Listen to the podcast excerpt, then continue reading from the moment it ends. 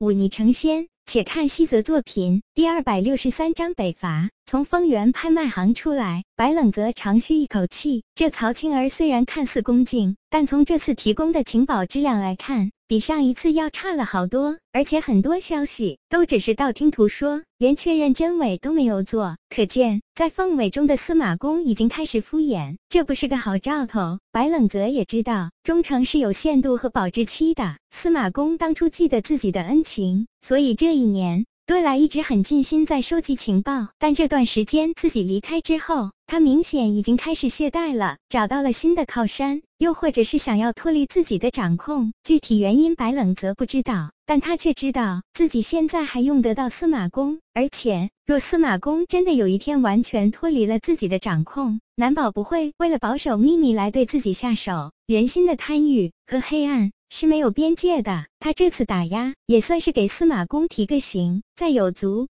够实力之前，还是要安安分分的好。否则自己这边先下手，他便再无宁日。白愣泽并没有急着回平津王府，而是绕着平州城随便走了一圈。路上，他看到几队排列整齐的兵士背负着苗铁匠打造的长剑和尖盾，忍不住微微一笑。他正走着，却突然听到前面传来一声呼喊。白冷泽抬起头，就看到一个挺拔伟岸的男子朝自己走来。白兄，好巧！聂寒沙笑着说道。白冷泽对这位自来熟的情敌。自然不怎么喜欢，不过既然对方主动打招呼，总不好直接走开。于是点点头说道：“聂少侠，当真好巧。”聂寒沙叫他白兄，他却叫聂寒沙做聂少侠，显然不想跟对方走得太近。但对白冷泽的称呼，聂寒沙却并不在意，笑着朝这边走来。聂寒沙并非自己一人，他的身边还跟着两名身穿盔甲的护卫。看到这一幕，白冷泽嘴角轻笑。难免露出几分轻蔑之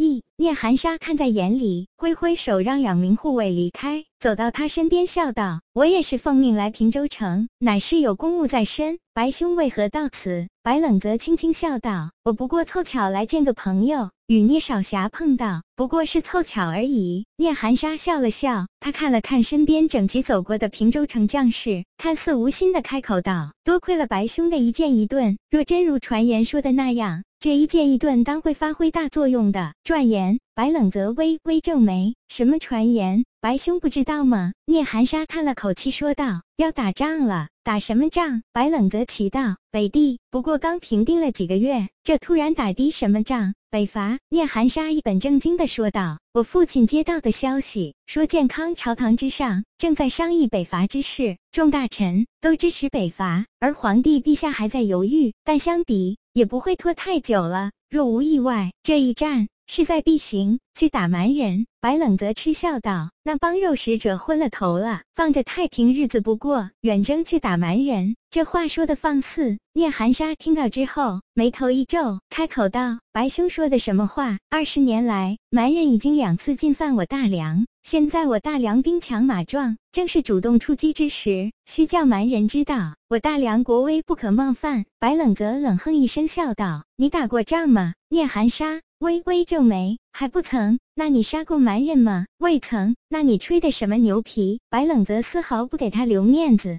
接着说道：“蛮人地域广阔，尤胜我大梁，而且北原寒苦，那些从穷山恶水中走出来的蛮人，几乎人人骁勇。再加上这两年大隋大治，数百部落，是难得的团结。此刻出击北原，那些大臣真是脑袋里进了水，才会出这么个馊主意。”聂寒沙冷哼一声。说道：“白兄莫不是被蛮人杀怕了？怎的长别人威风，灭自己志气？蛮人再厉害，不过身高体壮罢了。我大梁军队擅长排兵布阵，诸位将军兵法娴熟，战场之上正其相辅，避其锋芒而击之，哪有不胜的道理？”白冷泽嗤笑一声：“你说的倒像那么回事，到了战场之上，可未必如此。”聂寒沙抬起下巴，不悦道：“白兄，蛮人两次进犯我大梁，哪次不是丢下数万尸体仓皇而逃？我大梁兵强马壮，而对方刚刚度过了一个冬季，正是粮草匮乏之时。此时不出击，正待何时？白冷则心知难以说服他，笑着问道：“你回去吗？”自然。聂寒沙一挺腰，凛然道：“大丈夫。”若不能从军征战南北，那才是是人生一大憾事。白冷则摇头笑了笑，叹了一声：“可惜了。”不再理睬他，转身朝着平津王府走去。聂寒沙看着他远去的背影，轻叹一口气，低声道：“志不同，不相为谋。”接着。他朝着那两名护卫招了招手，开口道：“晚些时候去殷先生家，父亲让我试探一下平津王的口风，这事可不能搞砸了。”白冷泽回到平津王府时，却看到龙梅嘟着嘴，双手托腮坐在王府大门外。他身体本来就偏娇小，这个动作更是显得玲珑可爱。白冷泽笑了笑，走到近前，轻轻弹了一下他的脑袋，笑问道：“怎么没去逛街？不喜欢东市的热？”闹，可以去西市看看嘛。龙梅双手捂住脑袋，皱着秀眉跳了起来。看到是白冷泽，眼里闪过一抹高兴之色。不过随即埋怨道：“陆大哥本来要陪我去逛街的，可是刚要出门，